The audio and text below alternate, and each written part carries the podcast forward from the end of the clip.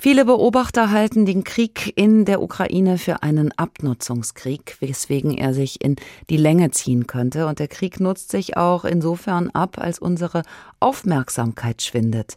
Nach 100 Tagen Krieg und Gräueln schauen viele lieber weg, aber für die Ukrainerinnen und Ukrainer bleibt das Grauen. Sie können nicht wegschauen.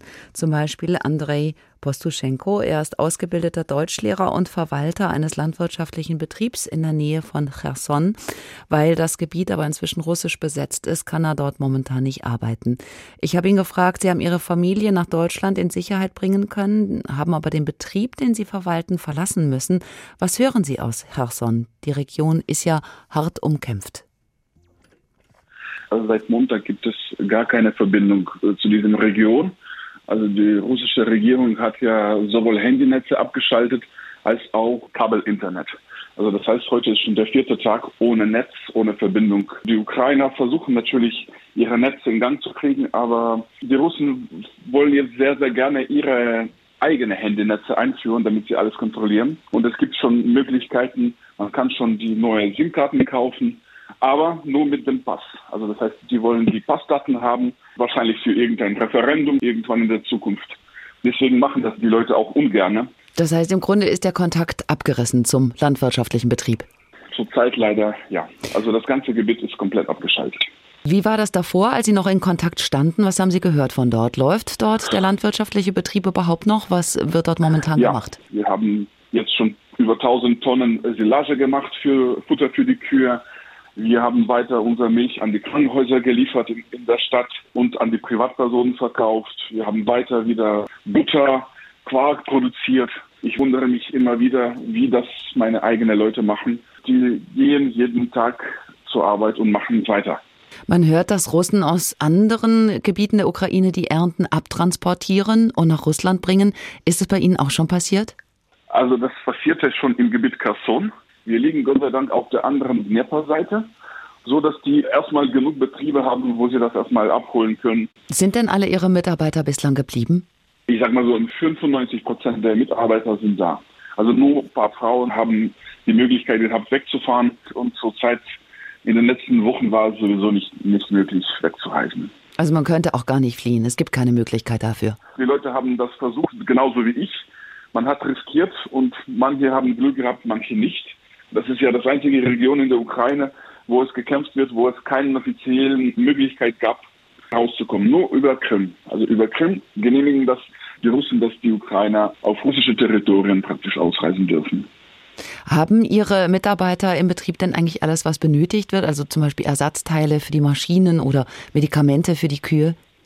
Das ist das größte Problem. Es gibt weder Ersatzteile als auch Medizin. Alles, was wir vor dem Krieg noch gekauft haben, wird jetzt benutzt. Alle Geschäfte sind zu. Das gilt ja auch für, für unsere Medikamente für die Kühe. Gott sei Dank hatten wir immer größere Reserven im Stall, haben wir immer für ein paar Monate was eingekauft und das nutzen wir jetzt aus und wir versuchen das jetzt über das Rote Kreuz zu bekommen. Also nur die können irgendwas in das Gebiet reinbringen. Das dauert schon zwei Wochen. Wir warten drauf und hoffen, dass das passiert, weil das ist auch ein großes Problem.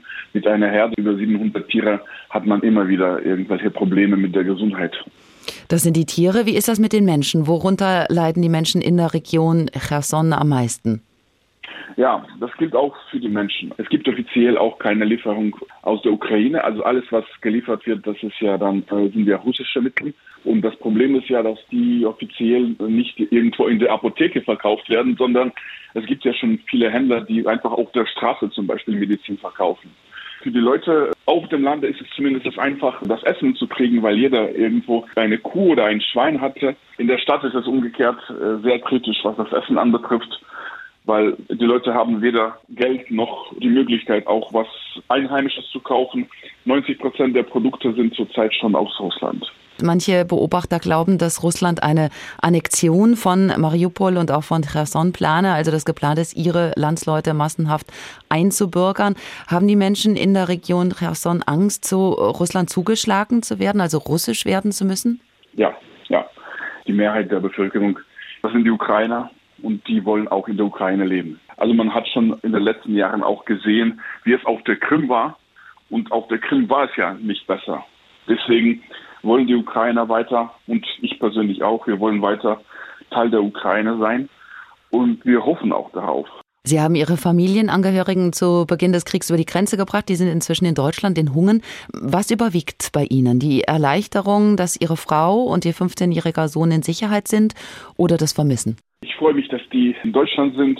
Ich freue mich sehr, dass mein jüngerer Sohn, der ist ja neun, der besucht auch schon seit zweieinhalb Monaten praktisch die deutsche Schule. Ich freue mich sehr, dass die dort sind und äh, meiner Meinung nach müssen sie dort auch weiterbleiben, solange der Krieg in der Ukraine läuft.